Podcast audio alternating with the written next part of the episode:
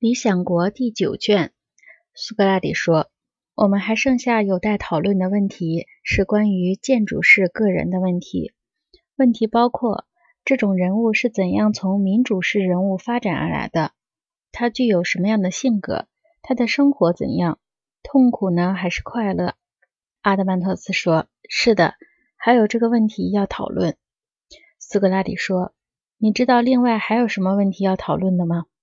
阿德曼特斯说：“还有什么？”苏格拉底说：“关于欲望问题，我觉得我们分析欲望的性质和种类这个工作还做得不够。这个工作不做好，我们讨论建筑式人物就要讨论不清楚。”阿德曼托斯说：“那么现在你的机会不是来了吗？”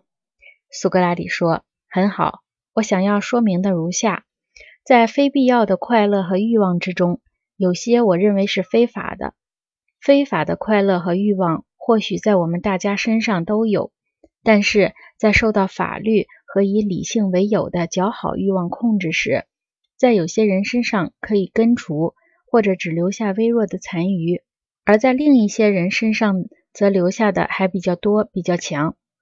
阿德曼托斯说：“你指的是哪些个欲望？”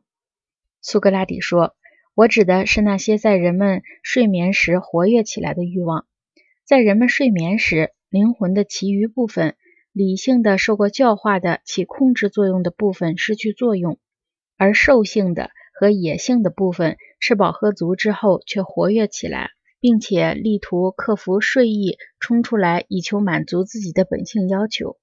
你知道，在这种情况下，由于失去了一切羞耻之心和理性，人们就会没有什么坏事想不出来的，就不怕梦中乱伦。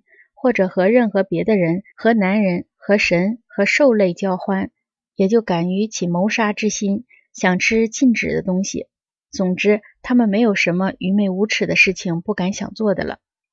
阿德曼托斯说：“你说的完全对。”苏格拉底说：“但是我认为，如果一个人的身心处于健康明智的状况下，在他睡眠之前已经把理性唤醒，给了他充分的质疑问难的机会。”至于他的欲望，他则既没有使其过恶，也没有使其过饱，让他可以沉静下来，不至于快乐或痛苦烦扰他的至善部分，让后者可以独立无碍地进行研究探求，掌握未知的事物，包括过去的、现在的和未来的。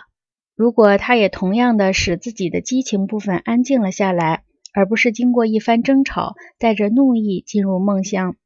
如果他这样的使其灵魂中的两个部分安静了下来，使理性所在的第三个部分活跃起来，而人就这样睡着了，你知道，一个人在这种情况下是最可能掌握真理，他的梦境最不可能非法的。